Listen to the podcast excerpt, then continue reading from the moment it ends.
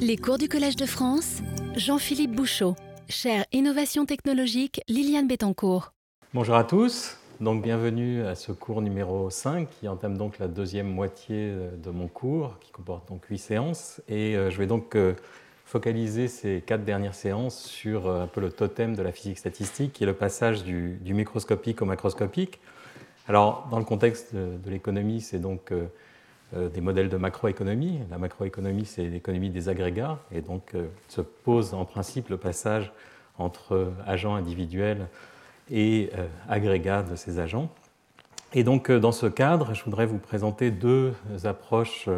assez différentes. celle qui est relativement traditionnelle et encore dominante en économie, qui est celle de, de l'équilibre général, et disons, une approche plus balbutiante et qui reste assez marginale dans la littérature, qui est celle des modèles d'agents. Donc, euh, bah, comme je l'ai signalé déjà à plusieurs reprises, et on y reviendra à nouveau, euh, voici un graphe euh, du taux de croissance de l'économie américaine en fonction du temps. Et ce que vous voyez, c'est donc un, niveau moyen qui est de, quelques pourcents, mais aussi des fortes fluctuations. Alors ces fortes fluctuations sont appelées des cycles économiques, business cycles. Et l'objectif d'un modèle macroéconomique, c'est d'essayer de comprendre d'où viennent ces fluctuations et éventuellement de contrôler euh, l'amplitude de ces fluctuations, l'inflation, etc. Et donc ce que je vais commencer par présenter dans la première partie de ce cours, ce sont des modèles très simples d'équilibre macroéconomique, euh, qui sont des embryons des modèles qu'on appelle DSGE, Dynamical Stochastic General Equilibrium, qui sont donc euh, des modèles extrêmement euh, employés. La littérature, vous verrez dans la liste des références, euh, les papiers fondateurs de ces modèles ont 7000 citations, 5000 citations, c'est vraiment des, usines en quelque sorte, qui sont maintenant construites autour de ces modèles. Donc pour comprendre un peu la jeunesse de ces modèles, je vais vous présenter une version très simplifiée où on suppose trois types d'acteurs, donc les ménages, qui consomment et qui sont remplacés d'emblée par un ménage représentatif. Donc en quelque sorte, ces modèles presque tout de suite, euh, pas tous, mais en, général font euh, le saut de remplacer euh, une assemblée d'agents hétérogènes par un seul agent représentatif, dans le cas des ménages, un ménage représentatif, dans le cas des entreprises, une entreprise représentative, et une banque centrale qui fixe le niveau du taux d'intérêt qui rétribue l'épargne. Et donc on verra que ces modèles euh, peuvent être euh, résolus, ou en tout cas bien spécifiés, en imposant trois types de contraintes. Le ménage représentatif donc, optimise son utilité, j'y reviendrai dans une seconde, donc l'utilité c'est, disons, plus la consommation, moins le travail. Mais ce ménage anticipe le futur euh, et respecte son budget. L'entreprise, elle, utilise euh, du capital, des machines, de la main-d'œuvre et tente de maximiser son profit. Et on suppose aussi que les marchés s'équilibrent, c'est-à-dire que la production est à tout instant égale à la consommation, donc ce qu'on appelle en anglais market clearing. Et donc on verra que ces trois contraintes suffisent à spécifier entièrement euh, l'équilibre euh, du modèle. Et puis la Banque centrale, elle, fixe le taux d'intérêt pour essayer de contrôler euh, l'inflation et ou le chômage. Donc pour revenir un tout petit peu plus précisément sur ce que font ces différents agents, le ménage représentatif donc, utilise son utilité. Alors j'ai exprimé ici la forme un peu canonique de cette utilité. Donc on a une composante positive qui croît avec la consommation C, et puis une composante négative qui est de, de plus en plus négative au fur et à mesure que le nombre d'heures de travail N augmente et avec des exposants ici, zeta et phi, euh, qu'on peut éventuellement calibrer sur des données euh, et qui doivent vérifier des contraintes un peu générales pour que ces fonctions d'utilité aient des propriétés euh, axiomatiques déterminées. Alors donc cette utilité est celle d'une consommation à l'instant t et d'un nombre d'heures de travail travaillées à l'instant t, mais le ménage comme je le disais, anticipe l'avenir, c'est-à-dire que ce qui l'intéresse, c'est de maximiser euh, l'espérance de la somme de toutes ces utilités futures euh, actualisées avec un certain taux d'actualisation ρ. Donc, bien sûr, le futur lointain compte moins aujourd'hui que le futur, proche, et ce taux de d'escompte en quelque sorte est appelé rond. Et puis finalement, je vous l'ai dit, le ménage doit euh, respecter son budget. Donc son budget, c'est ce qu'il va dépenser à l'instant T. Donc c'est le prix de, euh, du bien de consommation, la quantité consommée C, et puis le ménage épargne et donc achète des obligations qui payeront 1 au pas de temps suivant et donc les achète avec donc le, prix de l'obligation au temps T exponentiel de moins IT où I est le taux d'intérêt. Euh, et donc ce taux d'intérêt permet donc de passer d'un prix qui est exponentiel de moins it au temps t à un prix qui vaut 1 au temps t plus 1. Et puis par ailleurs, donc, euh, ce budget est limité par le salaire qu'il reçoit, W fois le nombre d'heures travaillées, les obligations qui viennent à maturité, qui donc payent 1 au temps t, BT moins 1, et puis éventuellement euh, des dividendes qui viennent des profits de l'entreprise. Et alors, ce que vous voyez ici, c'est que euh, cette opération où on suppose que donc l'agent regarde dans le futur pour décider ce qu'il fait maintenant, veut dire qu'il euh, ne lui suffit pas de consommer beaucoup aujourd'hui, disons, il faut aussi qu'il puisse consommer demain, et donc il va faire une, une, optimisation qui prend en compte euh, ce qui peut se passer entre aujourd'hui et demain, et en particulier donc ce qui apparaît dans ces optimisations, c'est le taux d'intérêt I et l'inflation, euh, qui est donc la différence du prix qu'il aura à payer demain pour consommer la même chose, et le prix aujourd'hui. Et en fonction donc de cette différence entre taux d'intérêt, c'est-à-dire, euh, euh, disons, l'incitation à épargner et inflation, qui est l'incitation à consommer, on, a une consommation qui va être différente. Et donc l'optimisation par rapport à cette fonction d'utilité intertemporelle conduit à ce qu'on appelle souvent dans la littérature l'équation de l'air, euh, qui essentiellement est une équation qui, euh, euh, qui, lisse la consommation, qui fait qu'on ne consomme pas, surconsomme pas aujourd'hui au détriment de demain.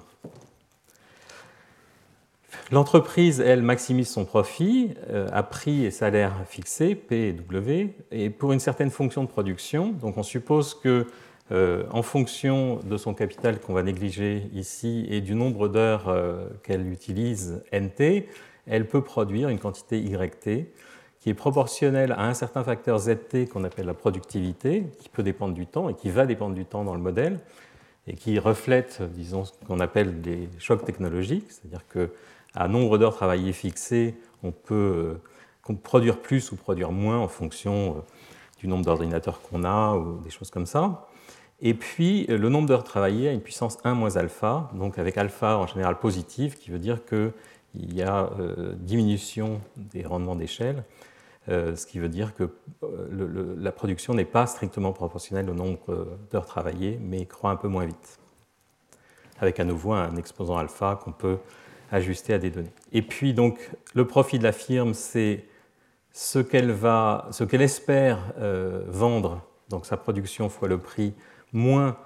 euh, les salaires qu'elle a à payer fois le nombre d'heures travaillées, mais on suppose aussi que production et consommation s'équilibrent, ce qui veut dire que la firme peut anticiper que toute sa production sera écoulée, donc YT égale CT. Et puis finalement, la Banque centrale fixe le taux d'intérêt pour contrôler l'inflation, et comme je disais, elle pourrait avoir deux mandats, l'inflation et le chômage. Et donc euh, la règle dite de Taylor, c'est de supposer que la Banque centrale va réagir à l'inflation constatée en, affichant un taux d'intérêt IT qui est égal à ce taux d'actualisation ρ, qui est donc dans la, dans la façon dont les agents perçoivent le futur, plus une quantité positive phi fois l'inflation. Et donc une inflation qui augmente conduit la banque, la banque centrale à augmenter le taux d'intérêt et réciproquement pour garder, euh, donc, pour maîtriser cette, dite inflation. Donc PT, c'est l'inflation, c'est euh, le rapport de PT à PT-1 en logarithme. Et alors, on, verra dans, dans 5 minutes que euh, cette règle de Taylor est supplémentée par un principe qui est que pour maîtriser l'inflation, au sein de ces modèles, il faut que la Banque centrale réagisse fortement à l'inflation, c'est-à-dire que ce coefficient phi doit être plus grand que 1. Donc, une fois qu'on a ces ingrédients, on peut d'abord euh, supposer que rien ne bouge. Donc euh, ici, les seuls euh, chocs, les seules incertitudes sont dans le facteur de productivité Z. Donc si on suppose que z égale z0, l'équilibre va être atteint et ne pas changer dans le temps. Et cet équilibre permet de déterminer toutes les variables du problème. Donc le, taux d'intérêt va être égal à ρ, le taux d'escompte des, ménages. J'ai introduit ici le rapport euh, du salaire sur les prix. Alors le niveau absolu des prix, évidemment, n'est pas fixé. Il y a une invariance complète par rapport à l'unité, euh, le dollar ou l'euro, ce que vous voulez. Mais une fois que tout ça est euh, fixé, on a suffisamment d'équations, je ne vais pas les détailler, mais pour, à partir de l'optimisation de l'utilité des ménages de l'optimisation du profit des firmes et du, euh, de l'équilibre entre offre et demande, on a suffisamment d'équations pour fixer toutes les variables. Alors une fois qu'on a fait ça, donc on a un seul équilibre compétitif pour le choix d'une productivité donnée, et j'insiste sur l'idée qu'ici on a donc un équilibre autour duquel on va fluctuer, parce que tout à l'heure on parlera de situations où on peut avoir plusieurs équilibres très différents autour desquels on peut fluctuer. On peut supposer que l'équilibre est faiblement perturbé. Et donc euh, ici, je vous réfère au livre euh, très bien fait de Gali, Monetary Policy, Inflation and Business Cycles, où il explique comment on fait les calculs. Mais donc, si on suppose qu'on a des petits chocs sur la productivité, donc que Z0 fluctue autour de sa valeur d'équilibre, avec un, xi ici qui est l'amplitude de ces fluctuations, qui dépendent du temps, qui est petit devant 1, on peut linéariser euh, les fluctuations autour de l'équilibre, mais on les linéarise en supposant qu'un nouvel équilibre est immédiatement atteint. C'est-à-dire que euh, dès que cette productivité fluctue un petit peu, tout se met en branle pour rétablir des équations comme celle-ci, si vous voulez, mais avec un niveau euh, de z différent. Donc on néglige complètement le temps d'adaptation de l'économie à une nouvelle technologie. Et euh, on a donc euh, un certain nombre d'équations qui fixent euh, ces fluctuations autour de l'équilibre, dont en particulier cette fameuse équation de l'air dont j'ai parlé tout à l'heure, qui nous donne, in fine, donc en, prenant en compte la réaction de la Banque centrale à l'inflation, une équation qui fixe la dynamique de l'inflation, qui nous dit donc que la valeur espérée, l'espérance de l'inflation au temps t plus 1, ET plus 1, est égale à phi fois pt, phi étant ce paramètre de Taylor, plus euh, quelque chose qui est l'espérance de la variation de ce choc de technologie entre t et t plus 1. Et donc j'insiste, ici on est dans une image de l'économie qui est celle euh, d'une bille qui oscille au fond d'un bol, euh, c'est-à-dire qu'on a d'emblée supposé que les chocs étaient petits et que donc on aurait des fluctuations petites autour de, l'équilibre. Donc c'est un peu ce qu'on peut appeler par opposition à ce que Ben Bernanke appelle le small shock large business cycle puzzle et dont justement euh, que j'ai réévoqué à nouveau en vous montrant tout à l'heure l'amplitude de ces fluctuations de l'économie américaine. On est plutôt ici dans une optique de small shock, small business cycle. Et en plus, euh, ces fluctuations sont purement exogènes. Elles sont dues à des chocs sur euh, ce facteur de productivité petit z. Alors quand on regarde cette équation d'évolution de l'inflation, on se rend compte qu'il y a euh, donc deux cas euh, possibles, dépendant de comment phi se place par rapport à 1. Donc si phi est inférieur à 1, la solution de cette équation sur l'évolution de l'inflation s'écrit comme une somme sur le passé de... alors ici, pardon, j'ai un, j'ai un signe qui est faux, à nouveau, c'est incroyable à quel point on ne voit pas les, misprints, euh, euh, donc, une somme sur le passé de, variables états qui ne sont pas déterminées en fait, qui ne sont déterminées par rien, qui sont des variables aléatoires qui ne se raccrochent à aucune variable macroéconomique fondamentale, disons,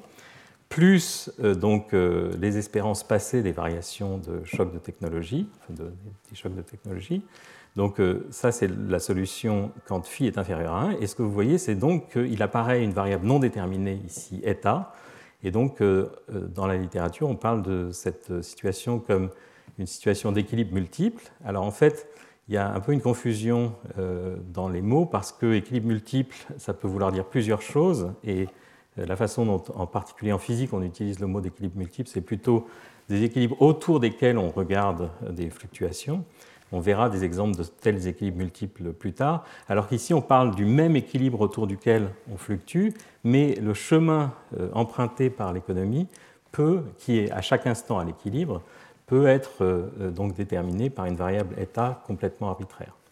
Donc c'est aussi ce qu'on appelle des, sunspots, donc des variables qui ne devraient avoir aucune influence sur euh, l'économie et qui pourtant en ont. En revanche, si phi est supérieur à 1, alors la solution euh, qui intègre sur le passé euh, explose et euh, au contraire, on est obligé de choisir une solution unique cette fois-ci, qui est écrite donc sur la deuxième ligne et qui ne fait apparaître cette fois aucune variable indéterminée et qui est donc une somme sur le futur des espérances de variation de choc de technologie qui sont donc purement de nature fondamentale. Donc euh, ici, on, est vraiment au cœur de l'idée d'anticipation rationnelle, c'est-à-dire que les agents arrivent à estimer correctement, de façon non biaisée, ces variations de choc de productivité future, et euh, grâce à cela, l'inflation aujourd'hui est parfaitement déterminée. Donc euh, cette solution est intéressante parce qu'elle élimine justement toute l'indétermination, donc elle permet en quelque sorte à la Banque centrale d'ancrer correctement l'inflation mais euh, c'est une solution un peu étrange, en tout cas du point de vue du physicien, parce que tout écart à cette solution déterminée, euh, au contraire, à cause du, fait que si vous regardez cette équation, donc euh, ce qui se passe demain est égal à phi, phi supérieur à 1 fois ce qui se passe aujourd'hui, en général, ça donne une solution divergente. Et effectivement, dès que on, on s'écarte de cette solution parfaitement rationnelle, euh, le, chemin explose. Et donc, entre guillemets, on l'élimine, puisque c'est bien connu, l'économie doit être stable.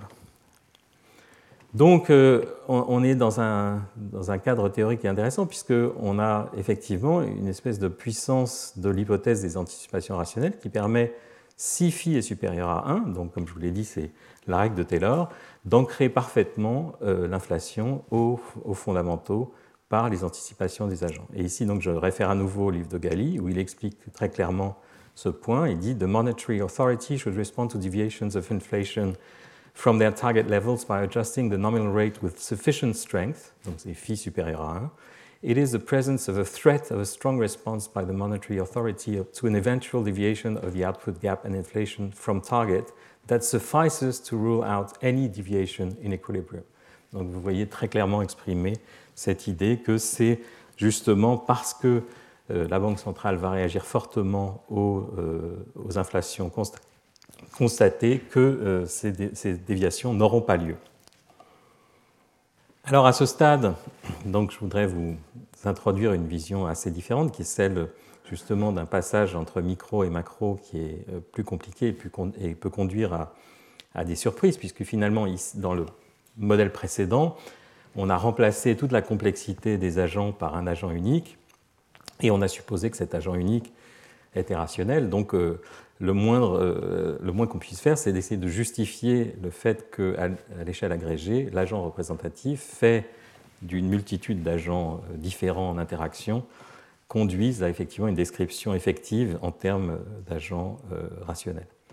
Et donc là, évidemment, je voudrais citer cet article très connu qui est presque maintenant un peu une tarte à la crème, de Phil Anderson en 72 qui s'appelle More is Different, où il explique que the behavior of large assemblies of interacting individuals, alors en fait il parle de particules, il parle de problèmes physiques, euh, mais vous allez voir que ça se transcrit tout à fait, cannot be understood as a simple extrapolation of the properties of isolated individuals, ou particles. Instead, entirely new, unanticipated behaviors may appear and understanding requires new ideas and methods. Et donc là, j'ai rappelé ce phénomène qui nous est tous familier, qui est que à 0 degré, l'eau passe d'un état euh, liquide et bleu qui coule à un état euh, très différent qui est solide et qui résiste, alors que ce sont euh, les mêmes, les, mêmes atomes à l'échelle microscopique. Donc, comme je l'ai dit, le, passage du microscopique au macroscopique, c'est le totem de la physique statistique. Et on sait, euh, après un siècle ou plus, 150 euh, ans d'études de systèmes divers, que, euh, on peut avoir des cas très différents. Si on a des agents sans interaction ou en interaction faible, sans hétérogénéité forte, alors l'agrégation est effectivement triviale. Donc l'exemple des gaz parfaits est l'exemple canonique où il ne se passe rien de, particulier. Alors que, au contraire, quand on a des interactions ou des fortes hétérogénéités, on peut avoir des surprises entre le microscopique et le macroscopique, sur, entre le chemin qui conduit euh, du microscopique au macroscopique, l'agrégation fait apparaître des phénomènes euh, fondamentalement nouveaux, comme le disait Anderson. Et donc dans le contexte physique, euh, on a tout un tas de, systèmes que vous connaissez, le, magnétisme, qui, donc, les aimants acquièrent une magnétisation non nulle spontanément quand on baisse la température, la supraconductivité, les métaux peuvent se mettre à conduire le courant sans aucune résistance quand on baisse la température. La rigidité, le fait que cette table sur laquelle je m'appuie euh, ne s'effondre pas, a l'air d'être un phénomène tellement, à nouveau tellement commun qu'on en oublie le caractère euh, quasi miraculeux. Et là, je cite à nouveau Anderson, c'est le fait que euh, des atomes acquièrent collectivement une rigidité n'est pas du tout trivial. Et puis, on peut avoir des phénomènes collectifs dans d'autres domaines, bien sûr, dans le monde animal dans le monde humain. Euh, et j'ai représenté ici un certain nombre euh, d'exemples. Donc euh, le vol des tourneaux dans le ciel de Rome, qui forment des, des, patterns, des formes extraordinaires. Et donc on aura un séminaire là-dessus par Irénée Giardina dans deux semaines. les bancs de poissons, qui s'orientent aussi de façon collective. L'aola dans les stades, donc l'apparition spontanée d'une espèce de vague qui parcourt le stade. Et vous noterez que c'est vraiment un phénomène non trivial parce que, a priori, cette vague pourrait tourner dans, le sens des aiguilles d'une montre ou dans le sens opposé des aiguilles d'une montre, mais il y a donc une brisure des symétries qui, se crée, qui euh, effectivement fait que, en général, un phénomène collectif est associé par une brisure de symétrie. On le voit aussi dans les bancs de poissons ici, où une direction particulière est choisie par, euh, de façon collective par tous ces poissons. Ici, ce que j'ai représenté, ce qui est évidemment pas très visuel en photo, c'est euh, donc le scintillement euh, synchronisé des lucioles, et j'y reviendrai dans une, dans une seconde. Donc, ces effets collectifs émergents sont bien connus, mais on pourrait imaginer qu'ils ont leur contrepartie en sciences sociales, panique, retournement d'opinion, hystérie collective, crise économique, peuvent peut-être se décrire ou se comprendre en termes justement d'une synchronisation ou de l'apparition d'un effet collectif non trivial quand on passe du microscopique au macroscopique avec des agents qui interagissent et qui échangent de l'information ou, ou, de la panique. Euh, donc, euh, à ce stade, il faut comprendre qu'on peut tout à fait construire des modèles où les agents sont rationnels, mais le collectif euh, ne l'est pas, en tout cas ne peut pas être décrit par un agent représentatif rationnel. Et au contraire, on peut aussi avoir des cas où les agents sont irrationnels, mais par effet d'agrégation ou de moyenne, euh, le collectif peut en effet être décrit comme euh, un agent rationnel. Et donc c'est effectivement le fameux as if, donc on peut supposer que même si les agents individuellement ne sont pas rationnels, enfin on peut supposer, il faut le montrer, mais l'idée du, type de modèle euh, dont je vous ai parlé dans la première partie, c'est justement que par effet de moyenne, on peut remplacer des agents qui ne sont pas forcément tous rationnels par un agent représentatif qui, lui l'est, parce que tous ces effets, euh, disons, spurieux se, moyennent. Donc associé à ces effets collectifs, euh, en physique, on, parle de transition de phase et de diagramme de phase. Donc j'ai rappelé disons, le diagramme de phase canonique euh, de la matière euh, usuelle, donc où on a trois phases possibles, solide, liquide et gaz, séparées par des lignes de transition, où de façon brutale, le système change de phase. Et donc ce qui est important du point de vue de la compréhension de ces systèmes, euh, en tout cas du point de vue de la compréhension qualitative, c'est de comprendre l'existence de ces phases et la position de ces lignes de transition. Et donc à nouveau, euh, j'insiste, mais ça me semble toujours, euh, même si je répète cette phrase des étudiants depuis 20 ans, euh, tout à fait miraculeux que l'eau à des températures extrêmement proches puisse avoir un comportement macroscopique aussi différent. Mais ce qu'on apprend aussi en regardant ces diagrammes de phase et en justement comprenant euh, le, mécanisme du passage microscopique-macroscopique, c'est que si on est suffisamment loin de ces transitions de phase, on a un comportement qu'on pourrait qualifier de structurellement stable, c'est-à-dire que des petites variations autour du point où on de, fonctionnement n'engendrent pas de, changements radicaux à l'échelle macroscopique. Seuls quelques, petits, quelques paramètres microscopiques changent. Euh, donc, par exemple, si on pense à un, fluide à l'échelle macroscopique, on sait qu'on peut décrire l'écoulement d'un fluide par un paramètre qui est la viscosité et qui est une espèce de moyenne compliquée des propriétés moléculaires du liquide qu'on considère. Donc c'est un petit peu ce qui se passe dans le théorème de la limite centrale, c'est ces lois physiques émergentes, ces lois macroscopiques qui émergent et qui ne font apparaître que très peu de paramètres à partir d'une réalité microscopique très complexe, c'est justement ce qui rend la modélisation possible, puisque si on avait à euh, traîner euh, des, dizaines ou des centaines de, paramètres différents à l'échelle macroscopique, ça ne serait pas très euh, facile. Mais donc, c'est vraiment exactement le même mécanisme que dans le théorème de la limite centrale, où à partir de variables aléatoires de distribution quelconque, on ne fait apparaître, on ne fait émerger que quelques paramètres. Dans le cas du théorème de la limite centrale, c'est la moyenne et la variance de la loi de départ. Dans le cas de l'équation de Navier-Stokes, c'est la viscosité. Mais donc c'est ce qui se passe loin de ces transitions de phase. Mais en revanche, proche de ces transitions, là, tout change puisqu'on a une discontinuité, une discontinuité de comportement. On a donc une amplification anormale des fluctuations. Si euh, la température fluctue légèrement autour de cette transition, ben, on, alterne entre deux phases très très différentes de la matière et donc on a des fluctuations extrêmement importantes.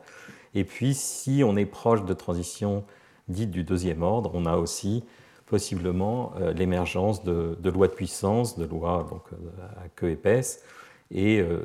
de, scaling, de lois d'échelle. Donc tous ces phénomènes dont j'ai parlé dans les cours précédents peuvent être associés assez naturellement, même si je vous ai donné la semaine dernière un exemple où ça ne l'est pas, mais donc ces lois de puissance sont souvent associées à la proximité d'un point de transition de phase. Alors je voudrais revenir 30 secondes sur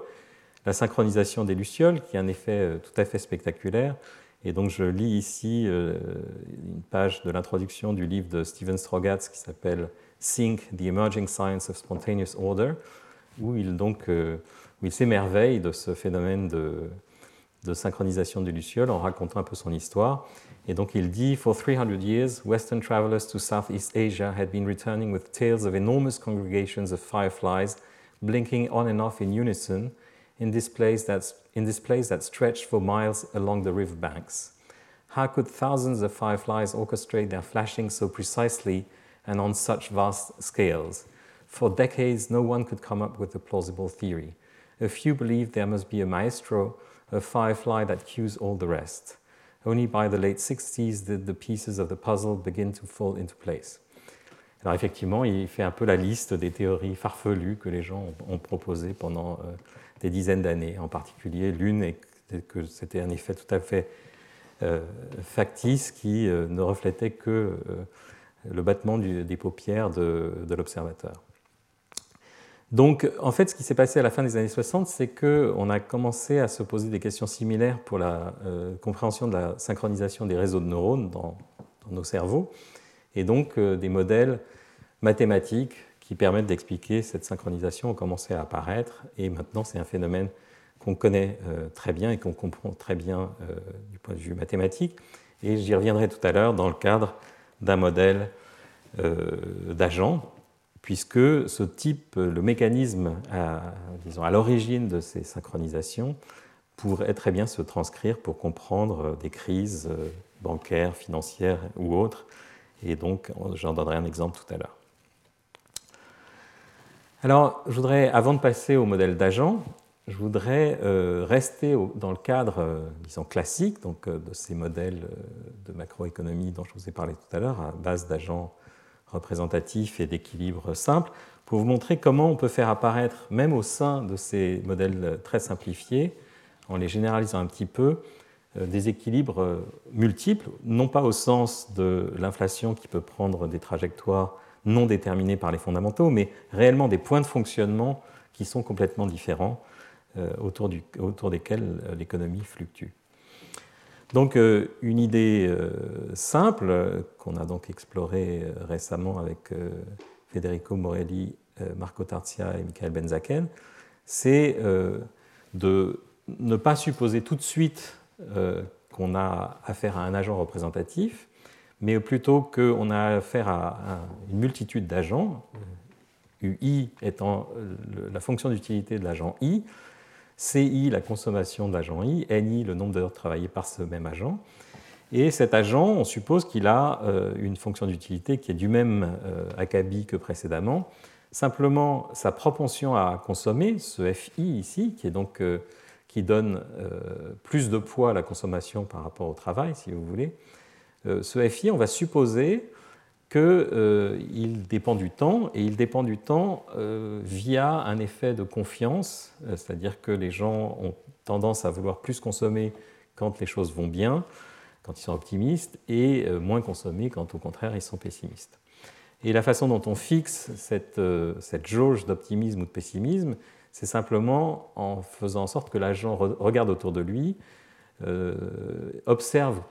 combien ses voisins euh, dans son réseau social ont consommé au pas de temps précédent, en fait la moyenne et donc consomme suivant une certaine fonction, plutôt sa propension à consommer, puisque sa consommation sera le résultat d'une optimisation, mais le paramètre qui, vient dans qui intervient dans cette optimisation dépend de la consommation passée de son euh, noyau, euh, enfin de son réseau social local. Alors, pour simplifier tout de même, euh, et pour rendre les calculs possibles, on prend la limite où ce voisinage est très grand et où donc cette moyenne qu'il fait sur ses voisins revient à moyenner sur l'ensemble de, la population. Donc, c'est la limite qu'on appelle de champ moyen en physique. Et on se retrouve dans le cadre un peu classique où on a à euh, se confronter uniquement à des variables macroscopiques, mais vous voyez que l'agent macroscopique, euh, l'agent représentatif en question, donc on remplace toute la population à ce stade par un agent représentatif, mais il est tout, à fait non trivial parce qu'il a une fonction d'utilité qui n'aurait aucun sens si on s'intéressait à un agent unique. C'est vraiment à cause de ce processus de moyenne et d'interaction entre agents qu'on arrive à se replacer dans un cadre d'agent représentatif, mais avec une fonction d'utilité euh, un peu baroque. Et donc, euh, on choisit dans le modèle une fonction f de c qui est sigmoïdale et qui interpole entre euh, optimisme et, pessimisme, donc avec un point de basculement qui va justement générer potentiellement des crises de confiance. Alors ce type d'approche un peu mixte, où on rajoute à des modèles macroéconomiques classiques une composante comportementale en quelque sorte, donc ici les agents effectivement se réfèrent à ce que font les autres avant de décider ce qu'ils veulent faire eux-mêmes, euh, cette, approche-là un peu hybride sera le sujet du, séminaire de Paul de Grove tout à l'heure, où justement il, prendra des hypothèses un petit peu différentes, mais euh, dans, même, le même esprit de généraliser ces approches classiques en rajoutant euh, un ingrédient comportemental. Alors ce qui est intéressant, c'est que dès qu'on fait ça, eh bien, on fait apparaître justement euh, plusieurs phases possibles. C'était des petits diagrammes de phases que j'avais dans mon slide d'introduction mais je ne vais pas rentrer dans les détails. Essentiellement, on a, euh, en fonction des paramètres, plusieurs possibilités, soit une possibilité euh, classique, disons, euh, des modèles du type dont je vous ai parlé tout à l'heure, mais dans leur phase classique, on a un seul équilibre stable autour duquel l'économie fluctue. Et donc ici, ce que je vais représenter, c'est la production ou l'emploi en fonction du temps. Et ce que vous voyez, c'est que donc on a à nouveau des fluctuations de productivité, ce fameux petit z dont je parlais tout à l'heure, qui induit des fluctuations euh, d'activité qui sont commensurables aux fluctuations euh, de productivité. Donc on est vraiment dans le cadre classique de cette bille qui oscille au fond de son, de son bol. Et puis au fur et à mesure qu'on donc on, change les paramètres du modèle, on, fait apparaître euh, un, deuxième équilibre temporaire qui conduit euh, donc à des, espèces de crises euh, intenses où de façon collective, la population arrête de consommer, donc la production s'effondre, et puis une phase où réellement on a un deuxième point fixe, un deuxième, un deuxième équilibre qui apparaît, et une économie qui peut fluctuer entre ces deux équilibres. Et ce que j'ai représenté dans le graphe du bas, c'est un histogramme de cette activité. Donc vous voyez que dans la phase où seul où l'équilibre apparaît de façon uniquement temporaire, on a une petite queue de distribution ici sur la gauche, qui veut dire des moments où l'économie euh, produit moins. Et puis, quand on est dans la phase où cet équilibre est devenu localement stable, on a une vraie bimodalité donc une économie qui peut être euh, alternativement dans un état, euh, dans un bon état et dans un, ou dans un mauvais état, euh, dans un état de, forte production ou dans un état de, récession, en quelque sorte. Alors ce qui est intéressant, c'est que dans ce modèle, cette transition entre état favorable et état défavorable de l'économie n'est pas induite par un choc important exogène. C'est vraiment une accumulation que j'ai appelée ici malheureuse de petites fluctuations qui conduit le système à basculer d'une phase, euh, d'optimisme à une phase de pessimisme. Et euh, dans certains cas, ces, transitions sont extrêmement rares. En fait, dans certains cas, on peut calculer le temps que met euh, l'économie à, basculer à nouveau, non pas à cause d'un choc exogène, mais à cause d'une accumulation de petits chocs euh, exogène toujours, mais, d'amplitude très petite. Donc c'est cette succession euh, très rare mais très défavorable qui conduit l'économie à basculer. Et ce qu'on trouve, et j'attire votre attention là-dessus parce que c'est, euh, je trouve intéressant conceptuellement, on trouve des temps de basculement qui sont exponentiels en fonction des paramètres. Donc delta, c'est essentiellement une espèce de barrière d'énergie dans, un langage de, physique, et sigma, c'est l'amplitude des fluctuations réelles, des fluctuations exogènes de productivité. Mais vous voyez qu'à partir du moment où on a une dépendance exponentielle dans les paramètres, ça veut dire que toute petite incertitude sur la valeur de ces paramètres, qu'on ne connaît jamais en pratique infiniment précisément, conduit à des très très grandes euh, fluctuations, ou une très grande incertitude plutôt, sur l'estimation du temps de basculement entre ces deux équilibres. Donc on est dans le cadre classique, disons, mais on a fait apparaître des crises qui, malgré le fait qu'en effet, la seule chose qui fluctue dans ce modèle, c'est la productivité, on peut dire que c'est donc euh, une, fluctuation exogène, mais la crise, elle, est endogène, elle est, elle est due à cet euh, effet de, euh, rétroaction de la confiance sur elle-même qui fait que ces petites fluctuations qui s'accumulent peuvent engendrer un basculement brutal. Voilà, donc maintenant je voudrais passer au modèle d'agent à proprement parler, donc euh, prendre une approche euh, vraiment assez diamétralement opposée à ce processus d'agrégation et à cette description de l'économie des agrégats, donc en vous parlant de modèle d'agent et de macroéconomie comportementale, les, deux étant justement relativement euh, reliés, même si, comme je l'ai dit, Paul de Grove vous parlera, ou le modèle que je viens d'évoquer vous parlera de modèles plus hybrides entre euh, modèles classiques d'équilibre général et d'effets comportementaux. Donc je voudrais citer euh, Mark Buchanan qui avait écrit un article dans New York Times en octobre 2008, juste après la crise de Lehman et euh, le moment où justement la crise de confiance des consommateurs mais aussi des banques entre elles s'effondrait. Euh, il avait écrit cet article qui s'appelle This Economy Does Not Compute, où il se plaignait justement de l'absence de ces, de ces crises euh, endogènes et de ces effets euh, très spectaculaires dans les, dans les modèles classiques. Et, donc, il, voulait promouvoir l'idée d'une simulation numérique pour être plus réaliste, disons, dans, la description de ces effets. Et donc, il défend la, la simulation numérique euh, d'une façon qui est assez traditionnelle en physique, mais qui l'est moins en économie, ou en tout cas qui l'était moins à l'époque. Dit Done properly, computer simulations represents a kind of telescope for the mind, multiplying human powers of analysis and insight just as the telescope does our powers of vision. With simulations, we can discover relationships that the unaided human mind, or even the human mind aided by the best mathematical analysis,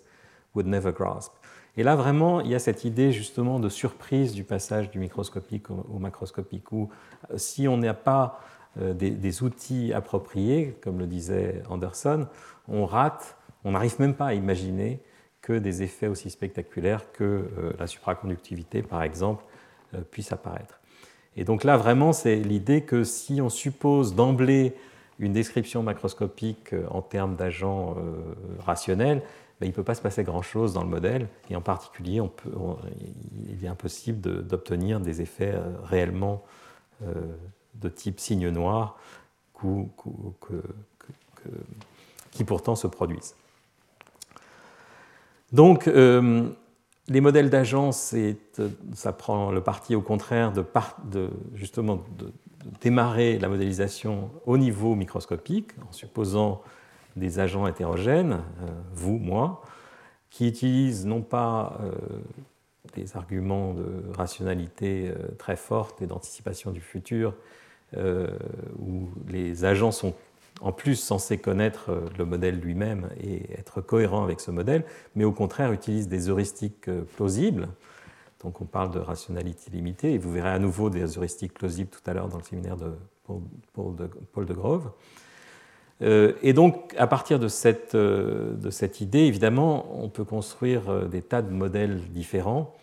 des modèles d'agents, en variant un petit peu les hypothèses qu'on fait sur la façon dont les firmes se, comportent, dont la façon dont les agents se comportent, etc. Donc, il y a tout un tas de choix de modélisation qui ne sont plus fixés par des arguments de rationalité et qui, en principe, devraient être calibrés sur des, sur des microdonnées. On, on, y viendra peut-être euh, dans les années qui viennent. En l'occurrence, il existe de nombreux modèles maintenant euh, à base d'agents de macroéconomie, mais celui dont je voudrais vous parler comme, simplement comme exemple ou comme euh, proof of concept, c'est un modèle dont sur lequel on a beaucoup travaillé avec Francesco Zamponi, Marco Tarzia et Stanislao Gualdi, qu'on a appelé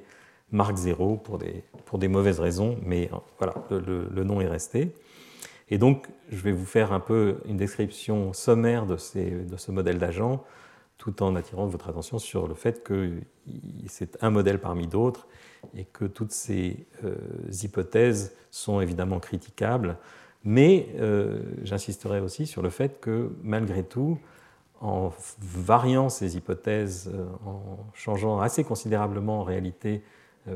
un certain nombre de, spécifications de ces hypothèses, finalement, le comportement macroscopique ne change pas et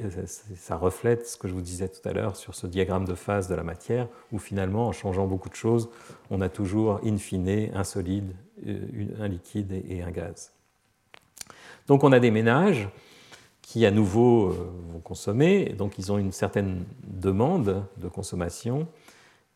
qu'on fixe comme étant une certaine fraction petit c. Alors j'ai indiqué en rouge les paramètres euh, qui seront importants par la suite. Donc une fraction petit c de l'épargne disponible, avec euh, un petit c qui est soit constant, soit éventuellement peut dépendre de la différence entre inflation et taux d'intérêt, un peu pour reproduire euh, cette heuristique qui est inspirée de cette équation de l'air dont je vous parlais tout à l'heure, qui est effectivement que euh, quand l'inflation est forte, on a tendance à consommer tout de suite, alors que quand le taux d'intérêt est fort, on a tendance à épargner et euh, consommer plus tard. Donc on peut inclure effectivement dans la spécification du modèle l'effet, disons, équation de l'air euh, traditionnelle. Les entreprises, elles, ont une fonction de production qu'on suppose ici linéaire, c'est-à-dire ce coefficient alpha dont je parlais tout à l'heure est zéro. On a une production qui est proportionnelle à la main-d'œuvre employée avec un certain paramètre de,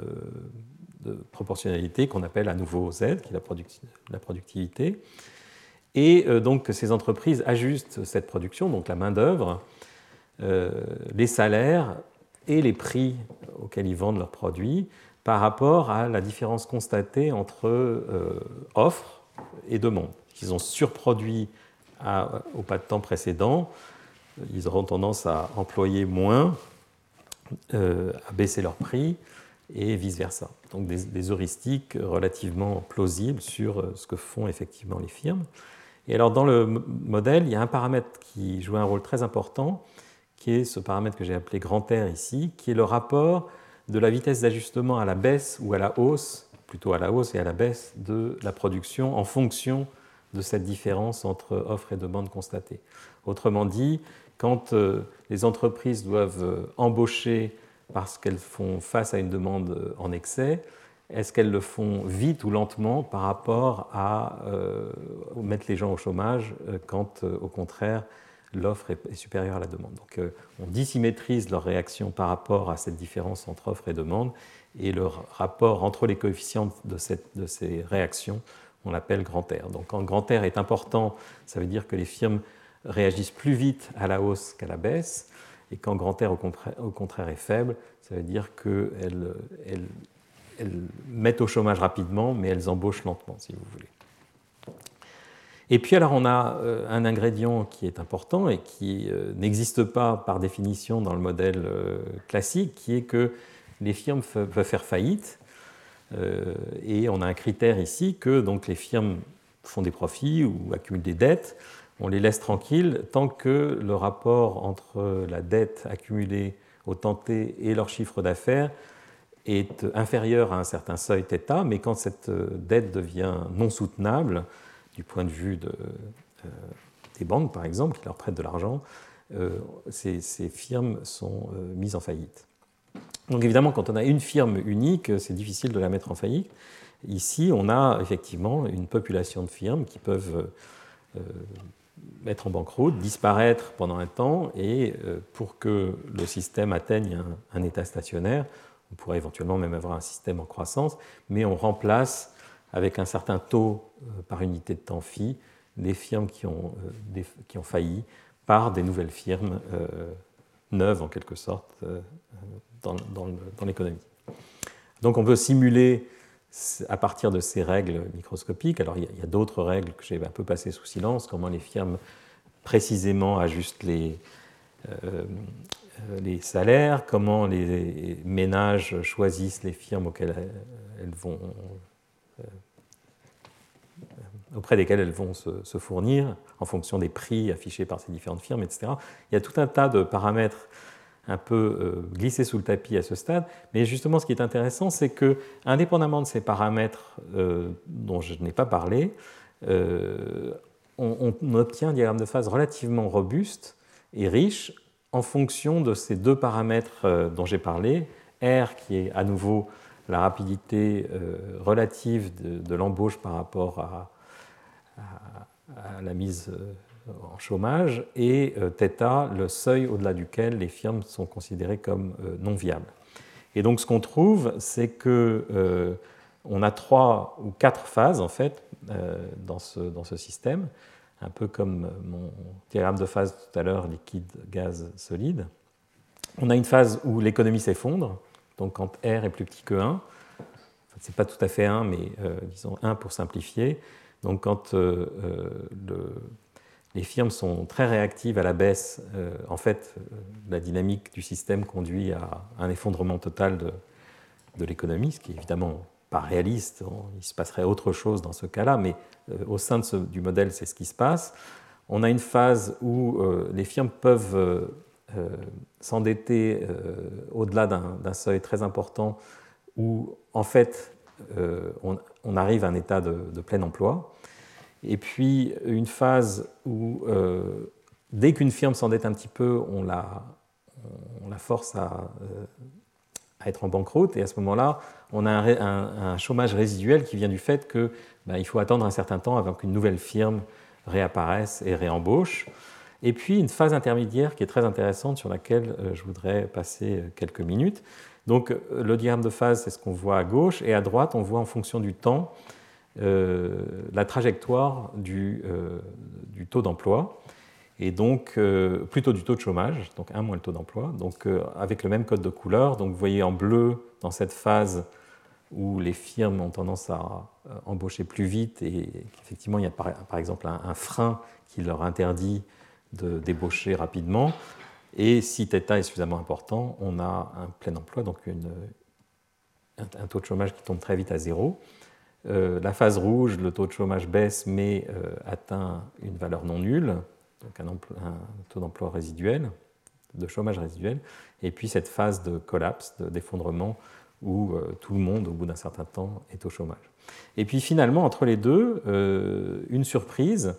qui est l'apparition de, de, cette dynamique très étrange où pendant un certain temps, on a plein emploi, et puis de tout, d'un coup, sans, que, sans crier gare en quelque sorte, et à nouveau dans ce modèle, il n'y a pas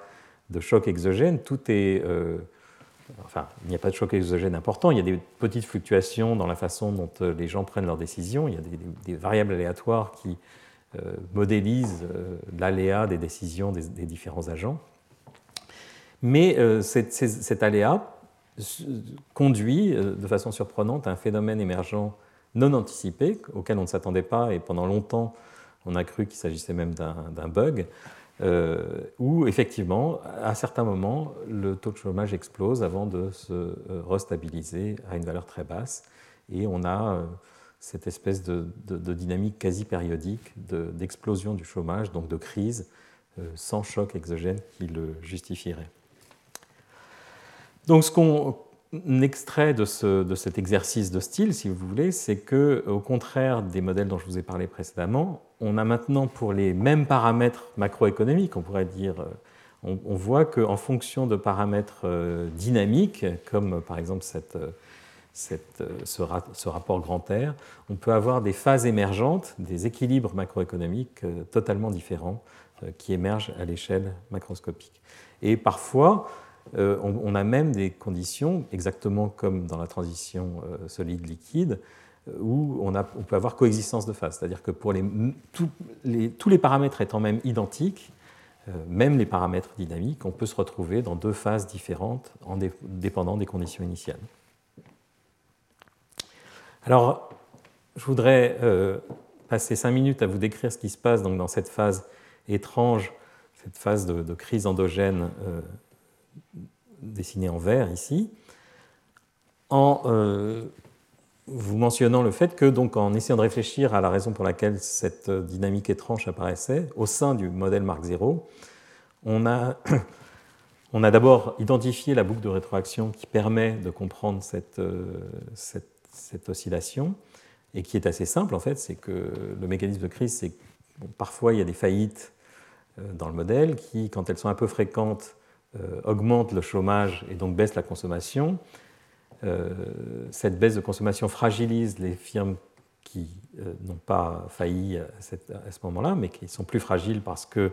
bah, parce qu'il y a baisse de consommation. Et donc, certaines d'entre elles peuvent à nouveau défaillir. Et ce qui se passe de façon surprenante, c'est que cette,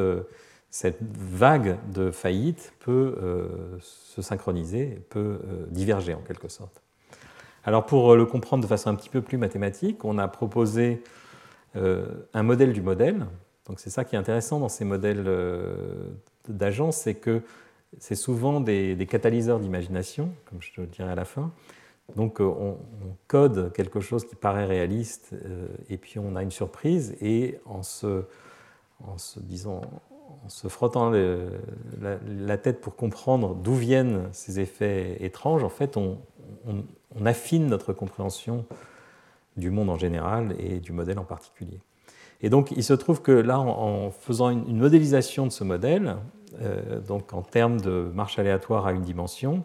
je ne vais pas passer beaucoup de temps à décrire le modèle lui-même, mais essentiellement, ici, x est une variable unidimensionnelle qui représente les capitaux propres d'une entreprise. Quand x tombe à zéro, c'est une faillite.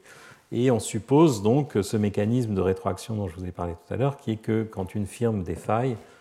c'est-à-dire quand une des firmes a son X qui touche zéro,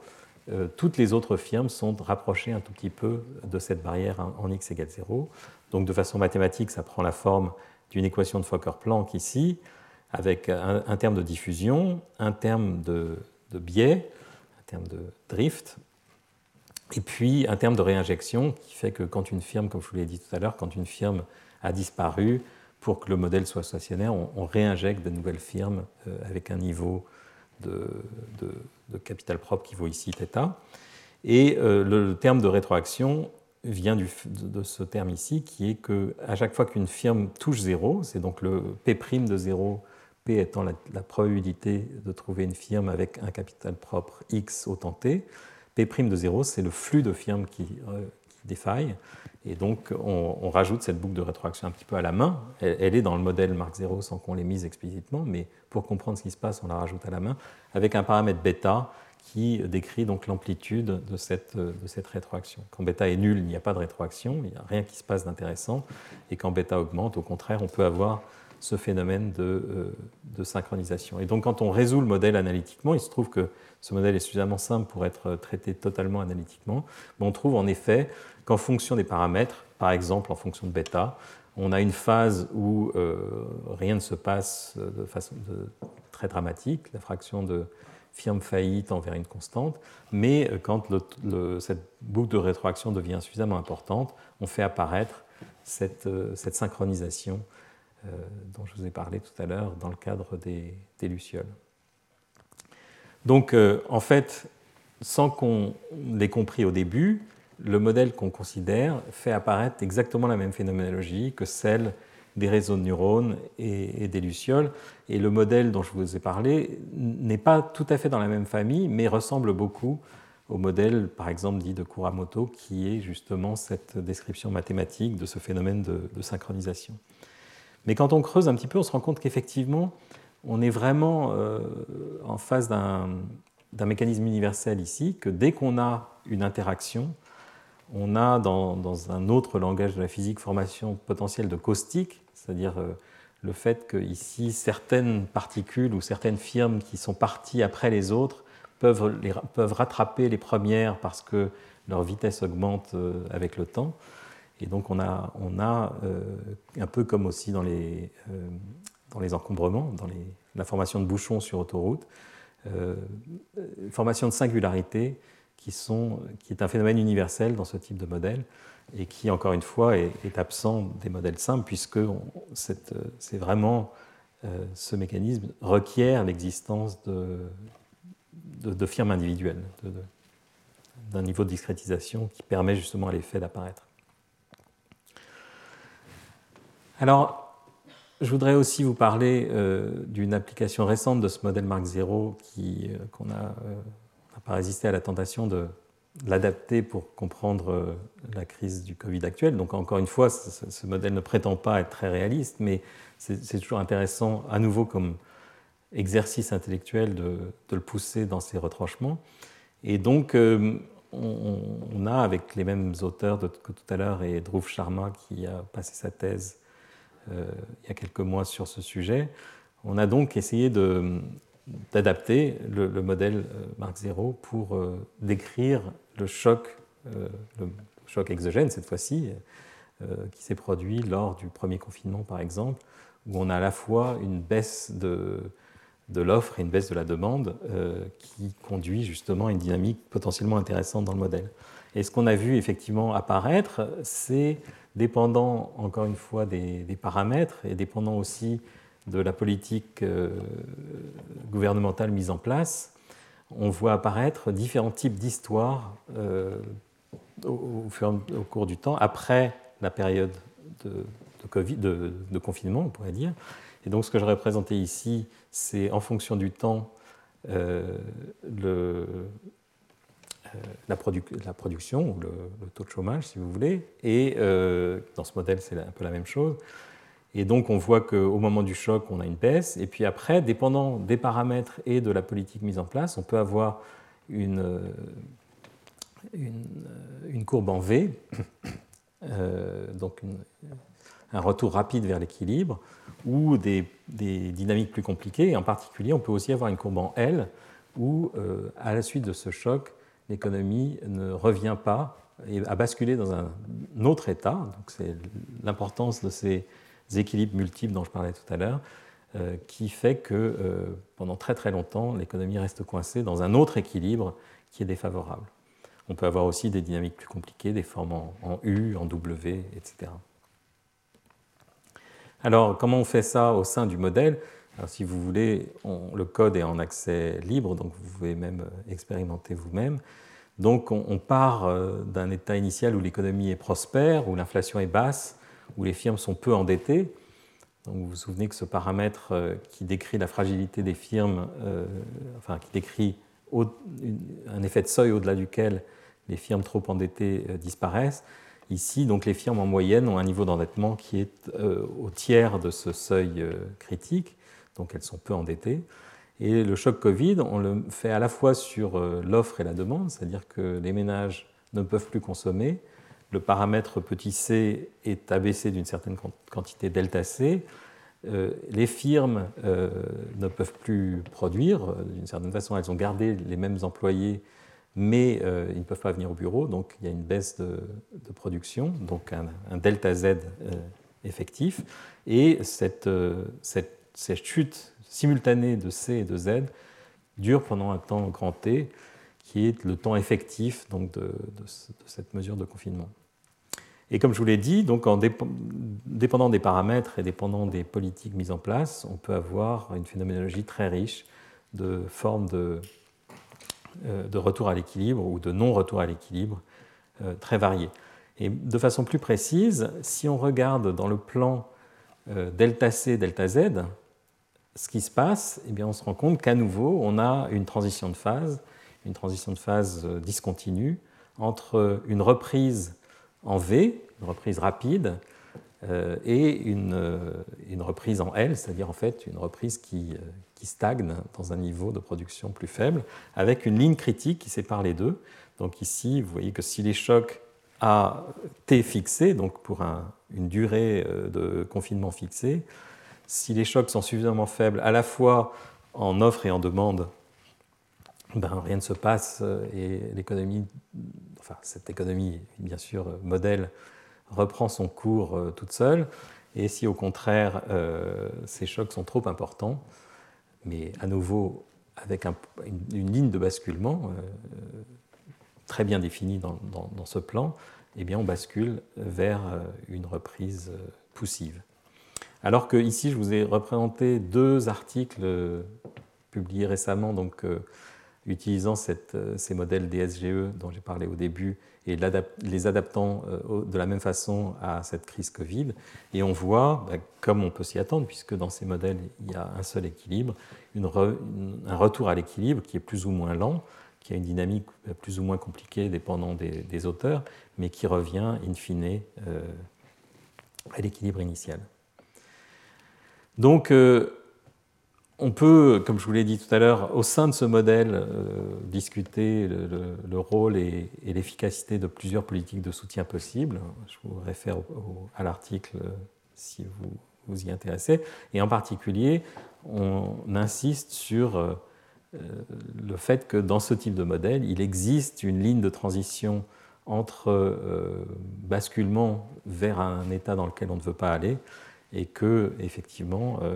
c'est intéressant d'avoir ça en tête pour euh, calibrer des, politiques publiques, euh, pour éviter cette, euh, cette phase en N. Donc, encore une fois, ce n'est pas du tout un modèle qui est calibré de façon très réaliste, mais il me semble que la force de ces modèles d'agents, c'est d'être des générateurs de scénarios possibles, des, des, scénarios qui sont parfois difficiles à imaginer. Je vous parlais de la supraconductivité tout à l'heure. Il a vraiment fallu la découvrir expérimentalement pour bien avant qu'on puisse en comprendre euh, la nature euh, physique. Et, donc c'est très important justement d'avoir euh, à sa disposition des outils qui permettent, comme le disait Marc Buchanan, d'avoir des télescopes pour l'esprit, d'envisager des situations qui sont hors de portée de, l'imagination courante et aussi hors de portée de modèles trop simples, de modèles de type DSGE. Voilà, alors pour conclure, je voudrais citer trois euh, économistes et euh, rassembler un peu les réflexions dont que j'ai partagées avec vous euh, sur les modèles de type DSGE, les modèles d'agents. Donc, après la crise de 2008, Jean-Claude Trichet à la Banque centrale européenne, pendant une conférence à laquelle j'ai eu la chance d'assister, avait dit Models failed to predict the crisis and seemed incapable of explaining what was happening. In the face of the crisis, we felt abandoned by conventional tools et donc ce qu'il décrivait, c'est effectivement que tous ces modèles euh, très utilisés par les banques centrales, en particulier les modèles DSGE, euh, sont effectivement muets euh, face à ce type de, crise non, non, prévus et qui ne peuvent pas arriver dans les modèles. Et donc, on n'a pas les outils qui permettent de comprendre ce qui se passe. Robert Lucas, lui, dit The 2008 crisis was not predicted because economic theory predicts that such events cannot be predicted. Donc, en quelque sorte, une démission totale par rapport à l'objectif ou l'ambition de décrire au moins les mécanismes possibles qui peuvent conduire à une déstabilisation. Et euh, Alan Kerman, en 2010, qui dit The economic crisis is a crisis for economic theory. Donc je vous ai parlé des modèles euh, DSGE, qui sont des modèles euh, à agents rationnels, et surtout qui supposent une suite d'équilibres immédiatement atteints et des chocs purement exogènes qui sont linéarisés autour d'un équilibre unique. Alors on peut évidemment, et il y a eu beaucoup de travail depuis la crise de 2008 pour, pour, euh, formuler des, extensions et rajouter des, ingrédients manquants dans des SGE, en particulier euh, des frictions, des, écarts à cette image d'un équilibre parfait, et aussi des tentatives d'introduire des agents hétérogènes, donc des modèles dits Hank où le H est pour hétérogénéus.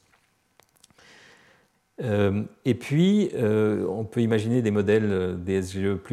où on rajoute des rétroactions, des équilibres multiples et des crises activées, comme le petit modèle dont je vous ai parlé tout à l'heure. Mais il me semble qu'un des problèmes vraiment importants et intéressants, c'est euh, cette, hypothèse d'équilibre immédiatement atteint. En réalité, on voit bien que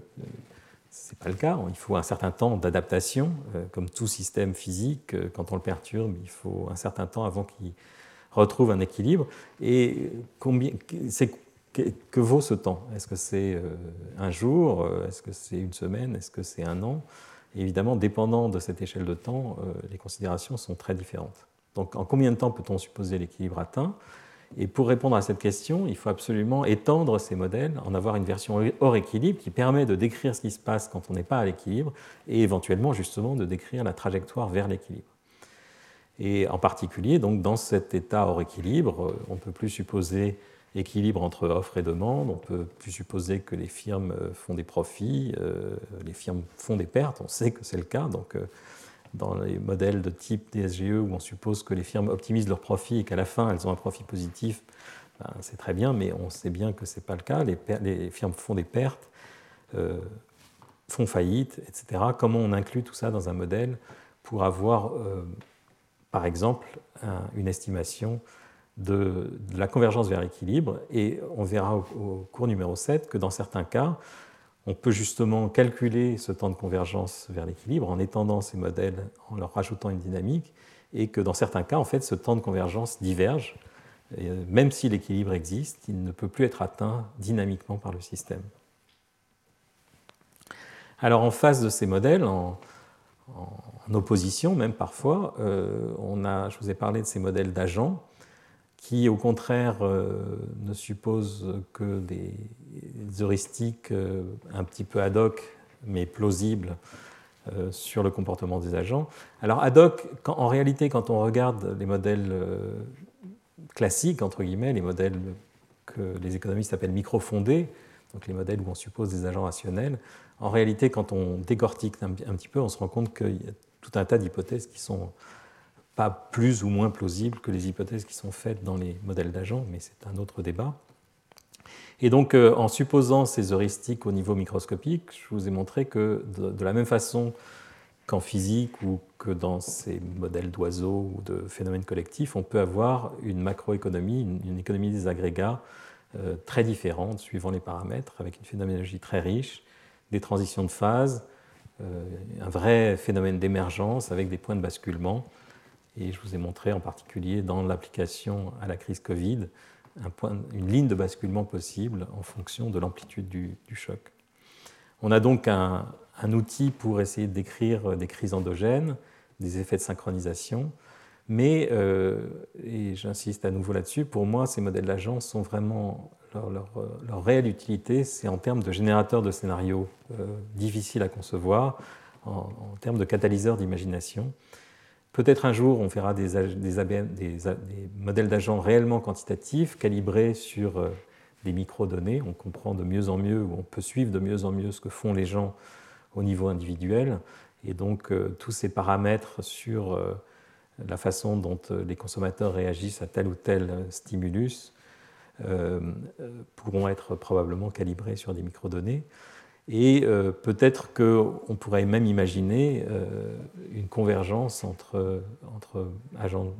modèles d'agents et modèles de type DSGE, puisque dans certains cas, effectivement, l'agrégation pourrait se faire simplement et conduire à une phénoménologie très proche de celle supposée par les, par les modèles DSGE, mais dans d'autres cas, au contraire, avoir une phénoménologie très différente. Donc je pense que c'est vraiment un, un dialogue très intéressant entre les deux communautés qui doit se mettre en place. Alors, comme toujours, pour aller plus loin, un certain nombre de références sur la page d'accueil. Dans euh, dix minutes, si vous le voulez bien, ou un quart d'heure, euh, le séminaire de Paul de Grove qui s'appelle Behavioral Macroeconomics, a New Paradigm. Et puis, j'attire aussi votre attention euh, sur le, séminaire de Irene Giardina, Collective Animal Behavior, euh, qui aura lieu donc la semaine prochaine. Merci. Retrouvez tous les contenus du Collège de France sur www.colège-2-france.fr.